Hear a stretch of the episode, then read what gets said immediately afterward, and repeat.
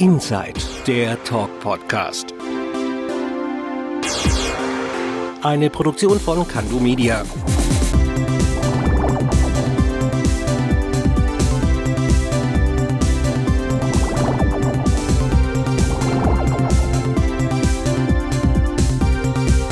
Und hier ist er, der Bo. Jo, Servus und herzlich willkommen zur ersten regulären neuen Folge von Inside, dem Talk-Podcast im neuen Jahr. Ich bin der Bo und ich freue mich, dass ihr wieder eingeschaltet habt. Ja, Leute, mein heutiger Gast kennt sich mit Spannung bestens aus, denn er ist Drehbuch- und Romanautor. Er hat im Laufe seines literarischen Schaffens rund 80 Drehbücher geschrieben, die allesamt auch verfilmt wurden. Für den Südwestrundfunk entwickelte er beispielsweise die Charakter Charaktere der Stuttgarter Tatortkommissare Lannert und Boots, gespielt von Richie Müller und Felix Klare, und schrieb die Drehbücher ihrer 2008 und 2009 gesendeten ersten drei Fälle. Außerdem schrieb er das Drehbuch zum deutschen TV-Thriller 14 Tage lebenslänglich mit Kai Wiesinger und ist seit 2017 unter dem Pseudonym Gil Ribeiro sehr erfolgreich mit seiner Romanreihe Lost in Fuseta. Ich freue mich, dass er heute mein Gast ist. Herzlich willkommen bei Inside, Holger Karst-Schmidt. Freut mich da zu sein, hallo. Holger, vielen Dank, dass du dir heute die Zeit nimmst für mich und meinen Podcast. Wie immer, die wichtigste Frage gleich zu Beginn, wie geht's dir? Prima geht's mir. Viel zu tun und viel abzuarbeiten, aber es geht mir gut. Sehr schön, das freut mich. Du bist in Hamburg geboren und aufgewachsen und hast dann in Mannheim Germanistik und Politwissenschaften mit Schwerpunkt Medienwissenschaften studiert. Mittlerweile bist du erfolgreicher Drehbuch- und Romanautor und lebst im Kreis Ludwigsburg bei Stuttgart. Was hat dich hierher verschlagen? Äh, ganz klar, die Filmakademie hat mich hierher verschlagen. Da habe ich nämlich Drehbuch studiert und ähm, ich habe schon lange ein Fable für Film gehabt und äh, als ich davon 1991 erfuhr, habe ich mich 1992 hier beworben und bin dann angenommen worden. Okay, und du bist seit 98 aber, glaube ich, Dozent jetzt, oder? Ich war, der äh, war Dozent 98, äh, habe es dann aber auf Eis gelegt, weil das einfach ein nicht Fulltime-Job ist, aber zumindest ein Halbtagsjob und meine eigenen Projekte da hinten anstehen mussten. Vielleicht kehre ich eines Tages wieder als Dozent zurück. Mhm. Ab und an fragt man mich äh, regelmäßig, aber ich habe momentan noch zu viele eigene Projekte. Ist ja schön, aber freut einen ja, wenn man zu viel zu tun hat, ne? Dein erster Roman erschien im Jahr 2011, ein mittelalterlicher Kriminalroman namens Isenhardt. Worum ging es denn da? Da ging es ähm, auf der Handlungsebene um einen Serienmörder im Mittelalter, der von meiner Hauptfigur über einen Zeitraum von 28 Jahren gejagt und am Ende auch gestellt wird. Ähm, und äh, neben der Handlungsebene ging es eigentlich um ein Plädoyer für die Freiheit des äh, Denkens, ähm, da die Kirche damals äh, noch rigider als heute gegen Leute vorgegangen sind, die ähm, sich des eigenständigen Denkens bedient haben. Mhm. Also ganz grob so in die Richtung der Name der Rose oder so. Ja, das sind aber sehr, sehr große Schuhe. Okay. Äh, da verlaufe ich mit drin in den Schuhen von Umberto Eco. Das war ja ein Debüt für mich. Okay. Ähm, aber ich, äh, ich habe sehr, sehr viel recherchiert, also 30, 40 Bände gelesen, versucht alles zu verweben und ja. Okay. Das war dein erster Roman im Jahr 2011. Wie kamst du zum Schreiben eigentlich? Ähm, das ist schwierig zu sagen, weil ich schon mit sechs Jahren meine erste Kurzgeschichte auf einer alten Triumph Adler abgetippt hat. Also für dein jüngeres Publikum, das ist eine manuelle Schreibmaschine ohne elektrische Unterstützung gewesen, in der die Tasten noch stufenweise angeordnet waren und man als Kind doch eine Menge Kraft äh, in den Finger legen musste, um einen Buchstaben zu produzieren. Okay. Weißt du noch, worum es in der ersten Geschichte ging? Ja, das ging um äh, irgendeine äh, kriminelle Bande, die ähm, mit ihrer Beute in, äh, ich glaube, Island strandete und ähm, daran kann ich mich sehr gut erinnern, weil ähm, meine Eltern sehr nachsichtig lächelten, die dann von einem Tiger verfolgt wurden. Mir war damals nicht klar, dass das in Island nicht vorkommt. Sehr schön, okay. Äh, wir haben es gerade gesagt, dein Roman, der erste Roman ist 2011 erschienen. Der wurde auch im selben Jahr noch verfilmt und du hast das Drehbuch dazu geschrieben. Wie schwer war denn das für dich dann aus einer fast 900-seitig starken Geschichte ein komprimiertes Drehbuch zu entwickeln? Das ist extrem schwer und das war ähm, dort eben eine besondere Herausforderung. Ähm, man muss sich das so vorstellen, dass man als Drehbuchautor bei Adaptionen von Romanen gezwungen ist, so ungefähr 400, 500 Seiten in ein Sendeband mit 90 Minuten zu verwandeln. Und wenn man sich das vergegenwärtigt, ist eigentlich klar, dass man sehr viele Figuren fusionieren muss, dass man Handlungsstränge kappen muss. Ähm, Im Grunde ist das ein kleines Gemetzel, das man anrichtet. Und äh, deshalb sind, glaube ich, auch sehr viele Romanleser enttäuscht, wenn sie die Adaption eines Romans, den sie mögen, ähm, im Kino oder Fernsehen dann sehen, weil vieles einfach weggelassen wurde oder verändert werden musste. Das Weglassen ist ein gutes Stichwort. Ich habe früher mal Filme gemacht und habe mein Cutter immer gesagt, das ist die Kunst des Weglassens. Ja, die, das ist die Kunst des Weglassens. Ähm, man muss im Grunde ein Drehbuch so bauen, dass wenn ich eine Szene daraus am Ende streiche, dann darf die Geschichte nicht mehr funktionieren. Funktioniert sie trotzdem, ist die Szene überflüssig. In dem Sinne ist es die Kunst des Weglassens. Ja. Mhm. Aber ist es nicht noch viel schwerer, seinen eigenen Roman zu kürzen als einen fremden? Ja, das ist sehr viel schwerer. Deswegen habe ich äh, äh, jetzt bei Lost in Fusetta, äh, jetzt mit etwas mehr Erfahrung, äh, in dem Job gesagt, ähm, ihr bekommt dieses Buch, also die ARD wollte das gerne verfilmen, ihr bekommt das, aber ich möchte zweimal 90 Minuten haben. Mhm. Und das hat mir dann die adäquate Zeit gegeben, um rund 400 Seiten abzubilden. Bei Die Toten von Mano, das äh, waren 500 Seiten, den habe ich auch selbst adaptiert, hat man mir viermal 90 Minuten zur Verfügung gestellt. Mhm. Und da bekomme ich von der Leserschaft eben das Signal, ähm, das entspricht tatsächlich dem Roman. Mhm. Aber jetzt möchte ich nochmal auf dieses Kürzen eingehen. Wie, wie, macht man das genau? Liest man das Buch drei, viermal durch, macht die Notizen, die Szene kann raus, die Szene kann raus? Ich glaube, da geht jeder individuell ran, deshalb kann ich da gar keine Rezeptur für weitergeben. Letztendlich muss man schauen, dass die Seele des Buches erhalten bleibt. Man muss es auf seinen Handlungskern reduzieren. Man muss gucken, was ist denn der Plot, was ist einfach völlig unerlässlich, damit der Plot funktioniert, was für eine Entwicklung haben die Figuren. Mhm. Wenn ich in einem Roman vielleicht, ich sag mal, die Hauptfigur hat eine Entwicklung vom Saulus zum Paulus, wie bei täglich grüßt das Murmeltier, das kennen die meisten Hörer wahrscheinlich. Ähm, dann wird es dort in einem Roman vielleicht anhand von 12, 15 Stationen erzählt, wo wir langsam mitbekommen, wie der Protagonist sich ändert und zum Guten reift. Und in einem Film müssen wir vielleicht eben drei Stationen genügen. Mhm. Also das heißt, es ist generell eigentlich nie möglich, einen Roman eins zu eins für den Film umzusetzen. Doch, aber man muss die entsprechende Länge eingeräumt bekommen. Du hast vorhin gesagt, der Name der Rose von Umberto Eco. Ähm, da hat sich Bernd Eichinger, als er die Rechte gekauft hat, klugerweise darauf besonnen, diese Geschichte rein auf der Kriminalebene zu erzählen und alles andere wegzulassen, was den Roman übrigens sehr reich macht. All das verliert er für die Leser.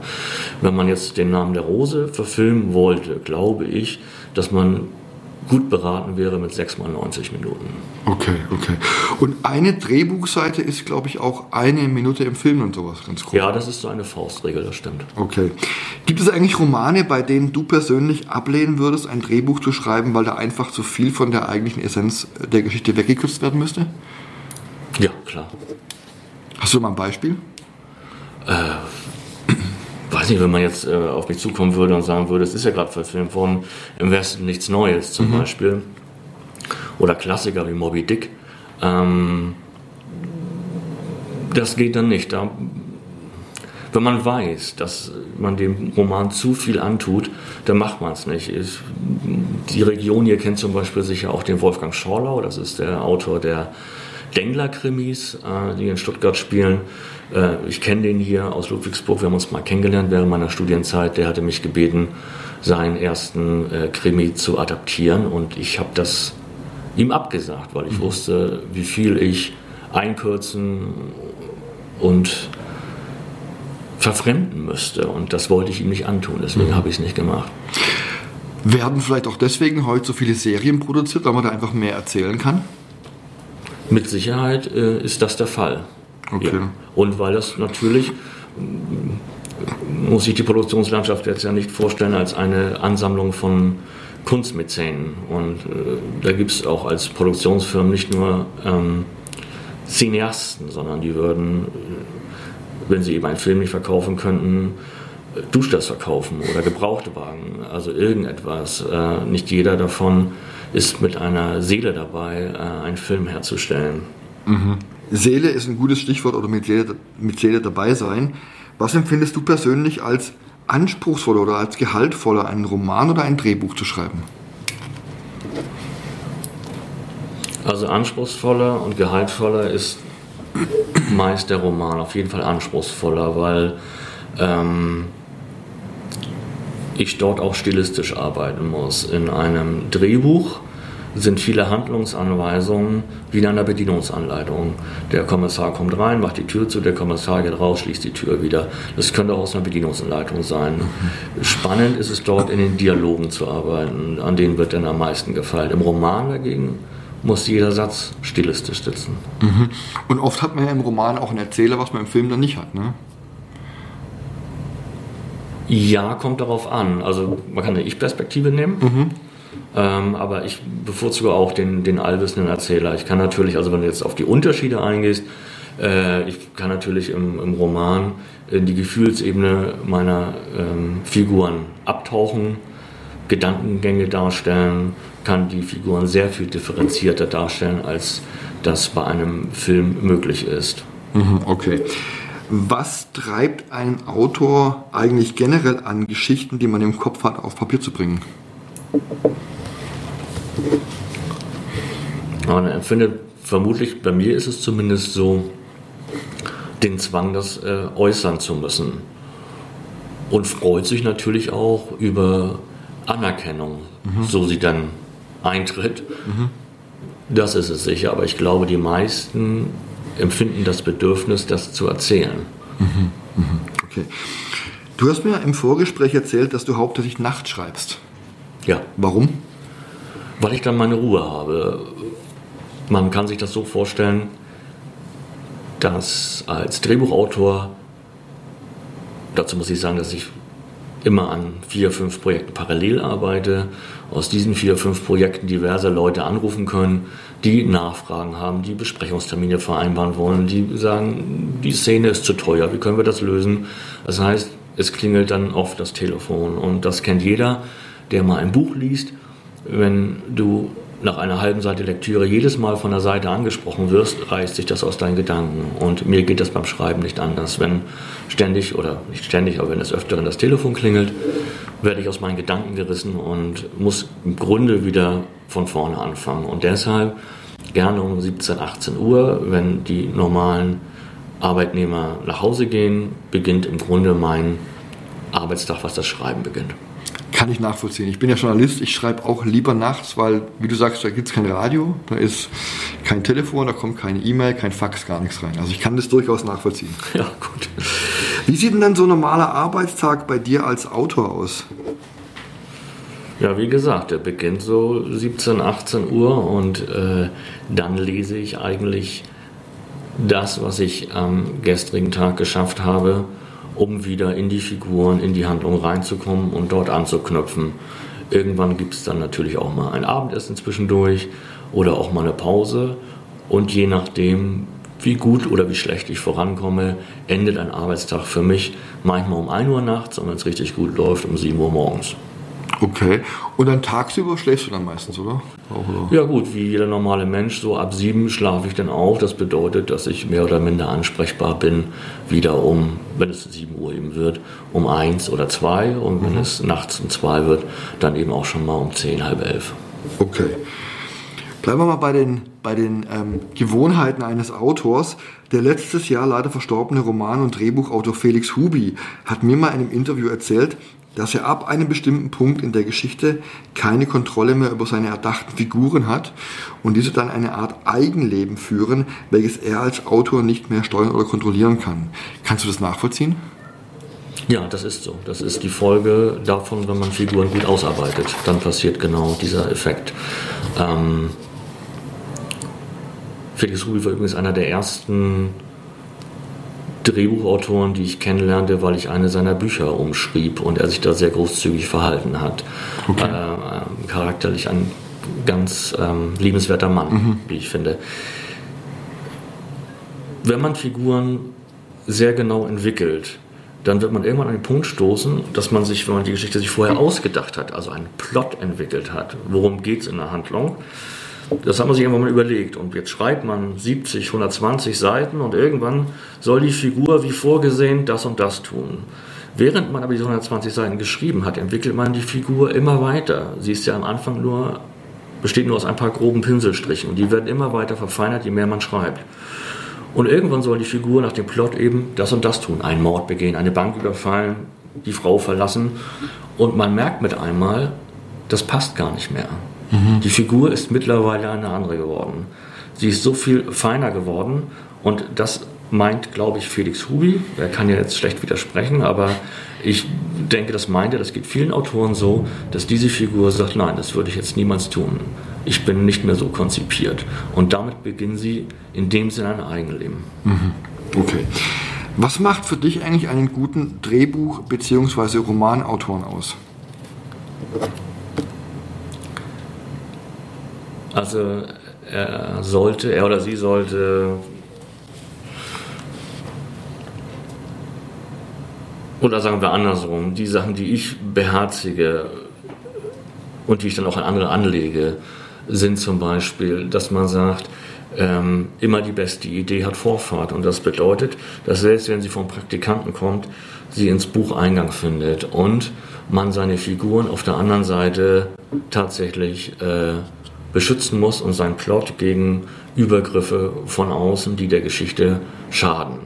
Das sind, glaube ich, sehr wichtige Sachen, die Autoren beachten sollten und an denen man auch erkennt, eben an einer Kritikfähigkeit und auch die Leidenschaft, ein Buch umzuarbeiten. Man muss sich das bei Drehbüchern so vorstellen, dass die meisten mindestens drei Fassungen schreiben, wenn sie schnell sind und wenn sie schnellen Standard erreichen, der verfilmt werden kann. Es gibt Drehbücher, da gibt es 10 und 15 Fassungen. Ähm, diese Leidenschaft muss ein Autor mitbringen, durch all diese Fassungen mit demselben Enthusiasmus zu gehen. Mhm. Was hast du gerade gemeint mit den Plot beschützen? Die, äh, es gibt bei, bei Filmproduktionen ist das so, dass natürlich Leute Ideen dazu haben. Das kann die Redaktion sein vom Fernsehen, das kann der mhm. Dramaturg sein, das kann der Praktikant sein, den ich angesprochen habe. Der Regisseur hat auch immer Ideen. Auch Schauspieler reden mit rein und man muss aufpassen, dass ähm, letztendlich das Buch dabei keinen Schaden nimmt. Ähm, und man muss eben auch, das meinte ich eben, die beste Idee hat Vorfahrt. Und wenn meine Idee immer noch besser ist als die anderen Vorschläge, muss ich daran festhalten und das Buch verteidigen und sagen, nein, das ist für die Geschichte und die Figur die beste Lösung. Und das andere ist eben dann auch demütig zu sein und zu sagen, ganz egal von wem das kommt, auch wenn das der Redakteur ist, der mir schon den ganzen Tag auf den Geist geht, wenn die Idee klasse ist für die Geschichte, dann gehört sie rein. Mhm. Mhm. Okay. Wir haben jetzt gerade Felix Hubi angesprochen. Welche Autoren liest du eigentlich privat gerne selbst? Ich komme privat, ehrlich gesagt, wenig zum Lesen und okay. kaum, kaum zum Fernsehen. Äh, früher war das äh, sowas wie Philippe Gian, mhm. später Jean Le Carré und eigentlich Zeit meines Lebens Albert Camus. Okay. Wir haben es gerade angesprochen, du lebst, wie bereits gesagt, schon in der Region Stuttgart. Hat schon mal ein Roman von dir hier in der Gegend gespielt? Also mal außer die, außer die Tatorte? Nein. Nicht, okay. Okay. Da kommen wir jetzt auf meine nächste Frage. Und zwar, ich habe in Folge 49 von Inside den Thriller-Autor Rainer Löffler zu Gast, der ebenfalls in der Nähe von Stuttgart lebt und dessen Hauptfigur in seinen Büchern Fallanalytiker Martin Abel ist. Der kommt auch aus der Region, aber seine Fälle spielen meist in Köln und Umgebung. Warum glaubst du, gibt es so wenig Autoren, die trotzdem oder die hier leben und trotzdem so wenig Geschichten in Baden-Württemberg spielen lassen? Ist es hier nicht cool genug oder ist es zu sehr Provinz hier oder? Ich weiß es nicht. Wenn ich hier aufgewachsen wäre, würde ich ganz sicher hier eine Figur ansiedeln. Mhm. Es hat sicher auch mit einer Verwurzelung zu tun, der eigenen.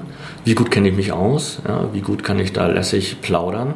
Auf der anderen Seite ist es so, dass wenn ich etwas in ähm, Hamburg spielen lasse oder New York, äh, sagt das im Zweifelsfall einer Weltleserschaft was. Okay. Ja, wenn das jetzt in Möglingen spielt, dann ist es doch sehr begrenzt. Leute, die sagen, oh, das kenne ich ja, das möchte ich gerne lesen. Das heißt, gerade bei den Regionalkrimis achten auch Verlage oder äh, achten auch das Fernsehen eben drauf und sagt, das muss dann schon irgendwo wiedererkennbar sein.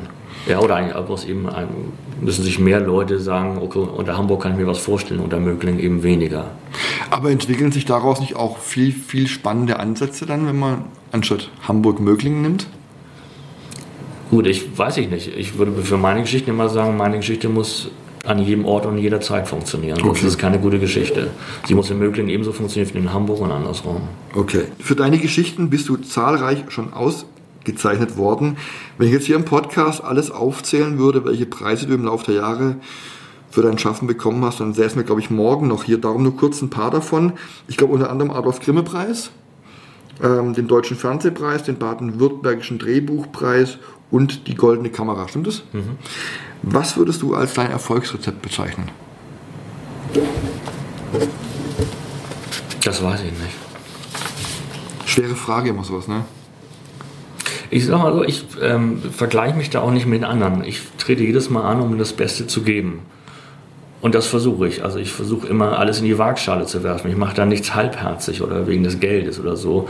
Äh, ich habe das durchaus mal versucht, das wegen des Geldes, aber zwischendurch holt es mich ein und dann bin ich doch jemand, der sagt, ich bin, ich kann die Geschichte so nicht abgeben, so einfach so, ich, weil ich weiß, sie könnte doch viel besser sein und das kann ich nicht abgeben. Also setze ich mich dran und ähm, beute mich im Zweifelsfall aus und versuche es eben besser zu machen. Ich weiß nicht, was ein Erfolgsrezept dabei ist, sonst könnte ich es wahrscheinlich reproduzieren ohne Ende. Mhm. Okay. Sehr erfolgreich ist ja auf jeden Fall deine aktuelle Romanreihe Lost in Fuseta. Da ist 2017 der erste Teil erschienen. Erzähl mal ganz kurz, worum geht es in den bisherigen fünf Bänden?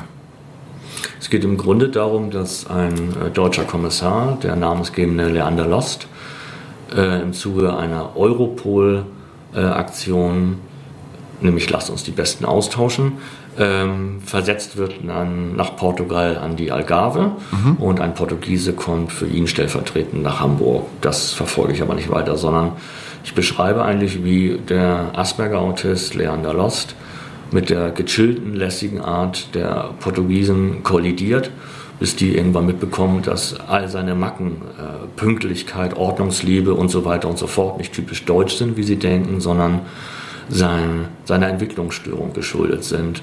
Ähm, es ist im Grunde die Geschichte von zwei unterschiedlichen Standpunkten, die aufeinander zugehen und sich in der Mitte treffen. Und wir sehen, dass Leander Lost hier im Süden Europas aufgenommen wird und Teil der Gruppe wird, während die Kollegen in Hamburg ihn immer verlacht haben. Mhm, okay. Süden Europas, warum gerade Portugal, warum gerade Algarve? Ich bin als ähm, Interrailer 1988 zufällig äh, in, in, Portugal gelandet, mhm. äh, einfach weil äh, ich mit zwei Kollegen unterwegs war und wir gesagt haben, wir nehmen jetzt einfach den nächsten Zug, wie das so ist in dem Alter. Und der landete dann in, in Portugal an der Ostalgarve und dann sind wir die ganze Algarve bis an den letzten Punkt äh, gefahren. Äh, wo es damals hieß, da hört die Welt auf. Das war für uns Jungs natürlich äh, magisch, da mussten wir hin, Sagres. Ähm, und so bin ich dann später mit meiner äh, Frau auch immer wieder nach Portugal gereist und kenne die Gegend eben ganz gut und die Mentalität. Also in dem Sinne gut wie ein häufiger Urlauber. Nicht, ich bin da aufgewachsen und vor die Entscheidung gestellt, wo schicke ich Leander Lost dann hin? Nach Portugal oder was weiß ich was, nach Malta, wo ich noch nie war, lag für mich auf der Hand, denn lieber dorthin, wo ich ein bisschen was zu erzählen habe. Okay. Du hast auch gerade schon erzählt, Leander Lost, die Hauptfigur, die äh, leidet unter dem Asperger-Syndrom. Wie nähert man sich literarisch so einer Figur mit so einer komplexen Erkrankung an? Ich habe erstmal alles an Fachliteratur, was zur Verfügung stand, äh, studiert und habe dann zum Beispiel persönliche Rücksprache gesucht.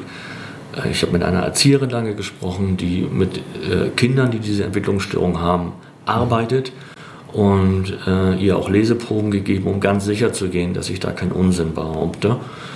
Und so habe ich mich versucht, dem anzunähern und die ganze Zeit eigentlich immer mit der Haltung, Leander zu behüten. Das heißt, ich missbrauche den nie für einen billigen Gag oder sowas, weil er zum Beispiel immer die Wahrheit sagt. Das kann ja auch teilweise sehr unangenehm sein oder bei der, beim Verhör eines Kriminellen durchaus auch hinderlich.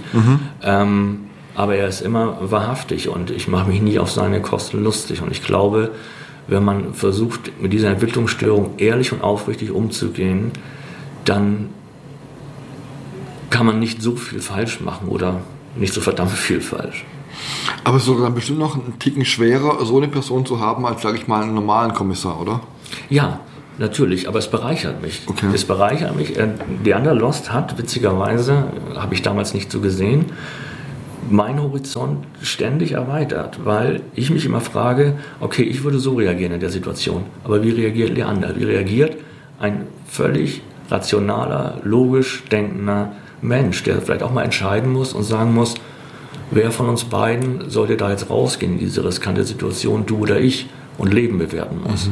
Nicht so emotional wie wir, sondern wie er. Und auf diese Weise fange ich an oder habe angefangen, Dinge anders zu sehen. Meine Perspektiven haben sich durch Leander geweitet. Nicht weil ich will, sondern weil ich weil diese Figur sonst, wir hatten es vorhin, Felix Hubi, nicht einfach macht, was der Plot ihm befiehlt, sondern er muss so funktionieren, wie er gebaut ist. Und das zwingt mich dazu, an gewissen Stellschrauben, gewissen Situationen, nicht Stellschrauben, sondern, sondern ähm, Handlungsweichen, wo es nach links oder rechts gehen muss, muss ich mir überlegen, wie würde Leander reagieren. Und das muss ich natürlich sehr aufrichtig und wahrhaftig tun.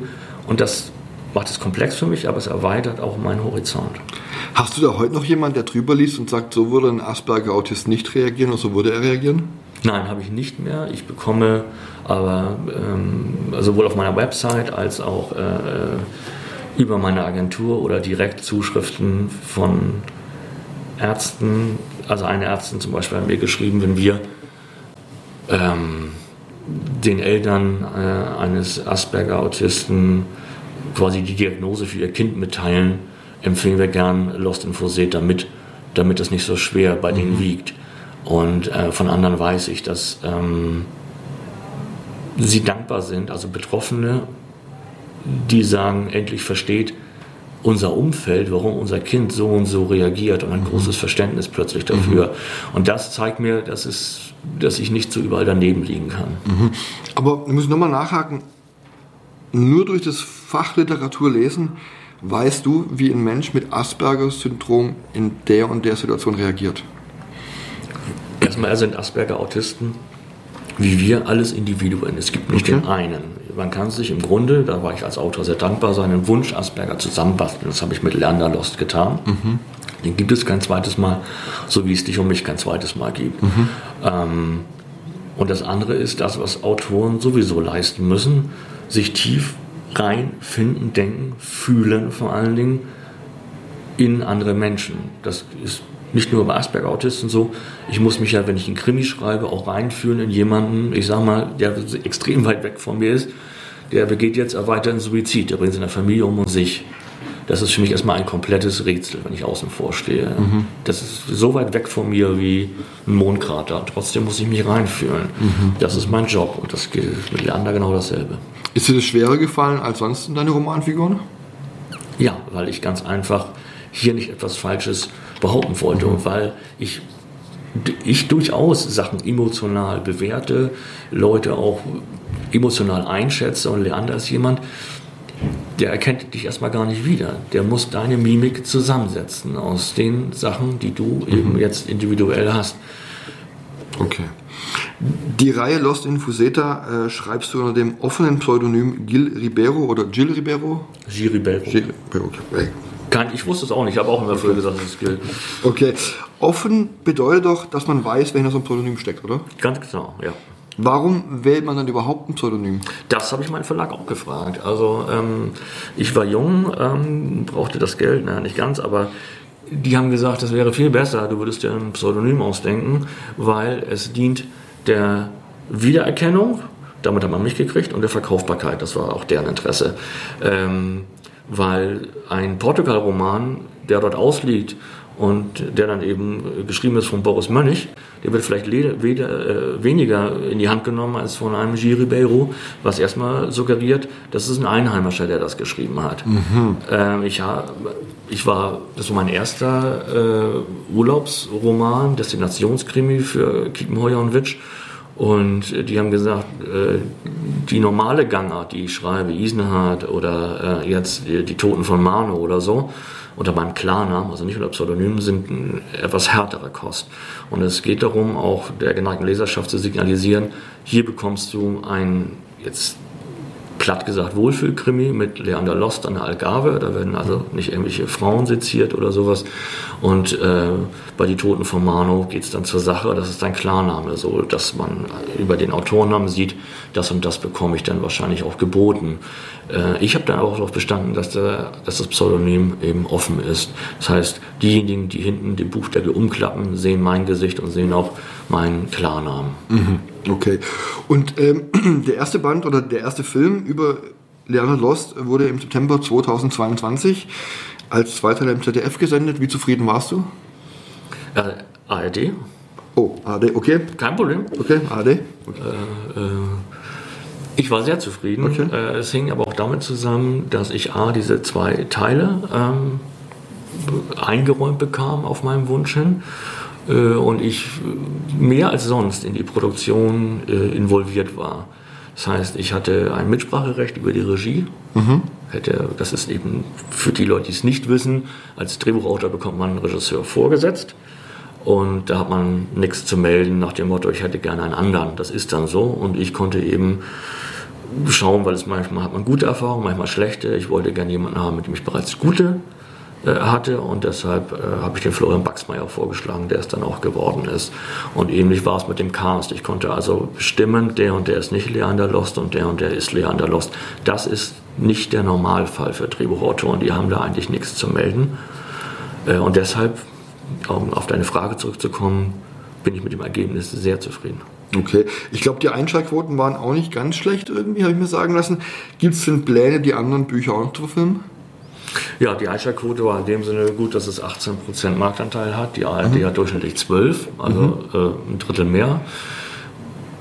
Und ähm, ich sitze gerade an der Adaption des zweiten Teils. Das heißt, im Frühjahr, jetzt im Frühjahr, beginnen die Dreharbeiten für den zweiten Teil. Wieder zwei mal 90 Minuten. Okay. Und im April kommt, glaube ich, der sechste Teil von Lost in Fuseta raus mit dem Titel Dunkle Verbindungen. Kannst du kurz was zum Inhalt sagen? Ja, also es kommt am 5. April raus. Ähm, und dazu muss man wissen, dass es äh, in der dass Leander Lost sehr nah angedockt ist an eine Familie Rosado, deren ältere Tochter ist nämlich seine Vorgesetzte und deren jüngere Tochter, mit der ist er nach vielen Unwägbarkeiten nun liiert. Es ist nicht mehr ganz einfach mit einem Asperger äh, zu leben, ähm, sich den Haushalt zu teilen und die Schuhe schön in eine Reihe zu stellen und all diese Dinge, die er benötigt. Äh, er, so ist er angebunden an die Familie Rosado und ähm, er ist sieben Jahre gekommen, nachdem sich dort eine Tragödie ereignet hat. Der Vater seiner Chefin war der Leiter des Polizeipostens und sein Sohn dort angestellt. Und bei dem Überfall auf einen Werttransporter vor sieben Jahren ist der Vater in einen Rollstuhl geschossen worden und der Bruder ist erschossen worden. Und der Roman Dunkle Verbindung beginnt damit, dass es einen Werttransporterüberfall gibt und dass es mehr und mehr auf der Hand liegt, dass dieselben Leute von damals wieder zugeschlagen haben. Und für Leanders Vorgesetzte, Graciana Rosado, beginnt der Plan, die Täter dieses Mal vielleicht außerhalb des Rechtssystems zu richten. Mhm. Wenn jetzt jemand die ersten Bände nicht gelesen hat, kann er den auch unabhängig davon lesen oder muss man Band 1 bis 5 gelesen haben? Nein, das ist immer äh, eigenständig. Man mhm. äh, kriegt alle Informationen, äh, wenn man neu dabei ist, die man benötigt. Okay. Was ist 2023 bei dir noch alles in Planung, romanmäßig oder drehbuchmäßig? Also es wird ähm, ich schreibe den einen weiteren Piloten für eine weitere ARD-Reihe. Ich schreibe einen weiteren ähm, Harten Brocken. Das ist eine Reihe, die im Harz spielt. Mhm. Ebenfalls für die ARD. Ich schreibe jetzt gerade an der zweiten Staffel von Die Toten von Marlow.